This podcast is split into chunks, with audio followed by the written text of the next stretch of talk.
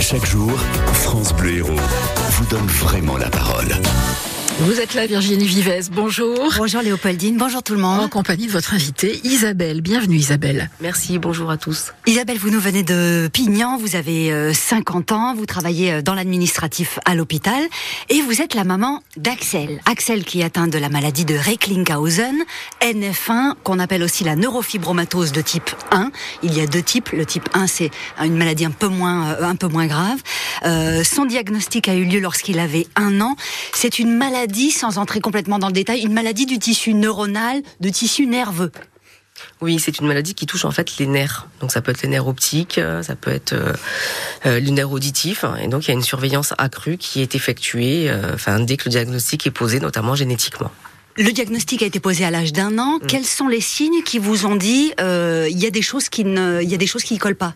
Alors globalement, la grossesse s'est bien passée, la naissance d'Axel s'est très bien passée, et en fait vers l'âge de 6-7 mois, j'ai une de mes voisines qui a remarqué qu'Axel avait des taches de café un petit peu importantes sur son corps, et elle m'a dit c'est bizarre, ma dermato n'aime pas trop ça, tu devrais quand même consulter.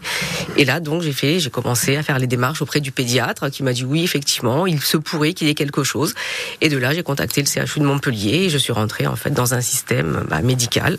Recherche, diagnostic. Voilà, et recherche et le diagnostic a été posé. Il y a d'autres, euh, il y a d'autres signes qui peuvent alerter, je crois, la petite, euh, une petite faiblesse, un manque de coordination motrice. Mmh. Voilà, il y a, Effectivement. plein de petits signes comme ça. Euh, et, et, donc, évidemment, on vous annonce le diagnostic. Un an, c'est rare. En général, les gens qu'on reçoit ici, les mamans, le diagnostic, il est posé un tout petit peu plus tard. Je me dis 6, 7 mois, un doute, un an, un diagnostic. Euh, et en plus, un diagnostic dont on ne sait pas grand-chose. C'est une maladie, je crois, qui a une prévalence de 1 sur 3000, 1 sur 5000. Donc ça ne fait pas partie des maladies génétiques qui sont le plus rares, mmh. mais c'est quand même une maladie. Il n'y en a pas beaucoup quand même. Voilà, c'est une maladie qu'on ne connaît pas très très bien. Comment vous, qu'est-ce qu'on, comment vous êtes, qu'est-ce qu'on vous dit? Mais on nous pose, enfin on nous indique avec son papa, donc Axel est bien porteur donc de cette mutation génétique, hein, donc de la NF1. Euh, moi, je m'attends un petit peu à une solution comme un médicament miracle, et là on me dit, bah, écoutez, non, on sait pas. Enfin, on, découvre un petit peu. Enfin, on n'est pas encore tout à fait performant, avancé sur cette maladie. Là, je m'effondre. Voilà, je, je, me mets à pleurer. Euh, Axel a à peine un an et j'ai du mal à accepter que mon fils euh, ait quelque chose, surtout qu'en apparence il va bien. Voilà, donc c'est d'autant plus difficile.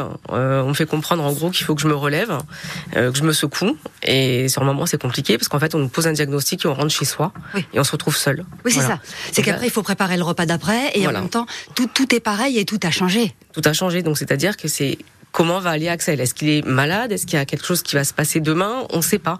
Et en fait, là, je mets en place une procédure, enfin, je, une surveillance accrue sur Axel, donc avec euh, les médecins, euh, des IRM à l'âge d'un an, euh, pour voir s'il n'a pas en fait des tumeurs, des choses comme ça. Et ce qui nous permet en fait de, de, de, voir que tout va bien au fur et à mesure? On n'est pas à l'abri. on a une épée de Damoclès sur la tête. Hein, donc, il est vrai qu'en grandissant, Axel a passé des étapes. Voilà. Donc c'est ça qui est, qui est positif pour le, nous. Le principe de la maladie, pour ceux qui nous écoutent, c'est qu'effectivement il y a une il y a, il y a une atteinte du, du, du tissu neuronal qui fait que on est plus euh, euh, on a plus de possibilités, plus de risques de développer des petits cancers, des petites tumeurs qui sont ou malignes ou bénignes. D'où le fait que vous voilà vous développez cette cette grosse grosse surveillance. Effectivement. Euh, ça veut dire qu'on est en veille. Déjà quand on est parent, on est en veille en permanence, mais ça veut dire que vous êtes en super veille quoi. Super veille. Et vous êtes en super super veille à l'âge de 3 ans puisque euh, le papa s'en va, vous vous retrouvez seul. Oui. Vous vous retrouvez seul, et là, c'est quoi? C'est euh, tout ce qui ne tue pas rend plus fort, ou c'est comment faire euh, Oui, c'est compliqué parce que la vie de couple bah, s'effondre un petit peu. Euh, un enfant malade, bah, il en voulait pas, donc euh, c'est vrai que c'est pas évident. Et puis finalement, euh, j'arrive à rebondir euh, par rapport à un travail. Enfin, je travaille déjà, donc c'est important socialement. J'ai mes parents qui sont très présents, donc qui m'aident énormément. Vous vous êtes pas arrêté de travailler, ouais? Non. Non, j'ai pas. Enfin, je pouvais pas. Je pense qu'il fallait, de toute façon, il fallait que j'assume Axel financièrement, donc euh, il fallait que je travaille, c'est important.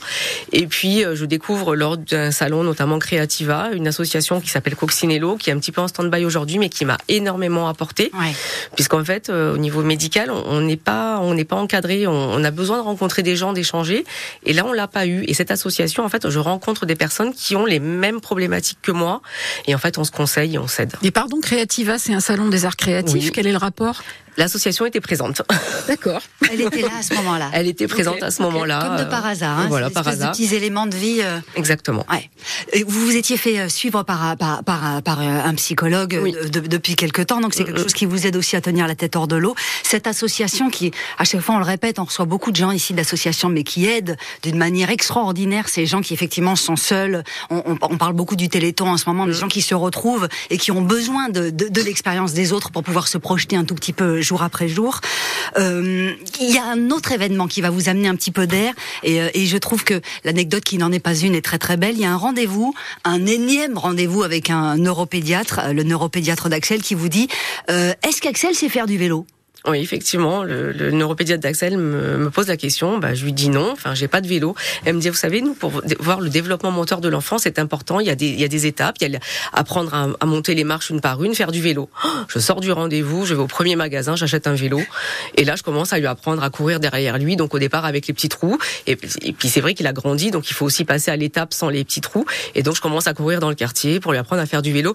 Et là, miracle, Axel sait faire du vélo au bout de peut-être de 15 jours. Et là, je me dis, oh, super, on a réussi, on a Ça passé une étape. Ouais. Voilà. Et après, euh, vous allez l'amener au judo, au hand, au foot, et après, là c'est reparti. La vie revient. La vie revient. Oui, Axel passe les étapes avec succès, donc euh, bah, je serais fière de mon fils. hein. Et puis, euh, puis scolairement aussi, puis il avance, et puis il travaille, et puis il est motivé, donc euh, c'est important. Comment il vit ça, euh, lui, Axel? Est-ce qu'il a cette conscience d'avoir une différence ou est-ce que c'est un... Alors, je sais plus un gamin maintenant, mais euh, est-ce qu'il est à l'aise avec ses copains et qu'il se sent comme les autres? Alors, il est à l'aise, oui, mais peut-être pas autant qu'il le pourrait. Voilà, euh, il y a quand même, euh, je pense que des fois il est un petit peu différent ou il se sent différent, mais globalement, il, comme il a passé les étapes avec succès, euh, il travaille quand même correctement, ça se passe bien, il a des amis, donc je pense qu'il a un petit peu passé, euh, on va dire, les, les étapes euh, de, de, enfin, par rapport à sa santé, même si je pense qu'il reste aussi un petit peu inquiet parce qu'on ne sait pas où on va quand même, même Oui. à l'heure actuelle. Même si on sait que le plus gros a priori euh, dans le type de sa maladie est passé, Oui. que plus on vieillit normalement, plus euh, plus, plus on va vers du mieux. Oui. Il a aujourd'hui euh, 18 ans, euh, il va effectivement bien, il a réussi son bac français et vous dites la maman, vous dites c'est un beau garçon. C'est un très beau garçon. Il est beau. Aussi beau que le mien Je le connais pas, c'est un beau garçon. Ah, mais la maman, c'est... Oui, bah forcément, Ouais. oui. Mm. Mais il y a toujours, voilà, il y a toujours cette, cette épée qui est là, mais avec Oui. laquelle finalement vous avez appris à, vivre. vivre. J'ai envie de vous poser une question de, de, de femme, puisque vous avez 50 ans aujourd'hui.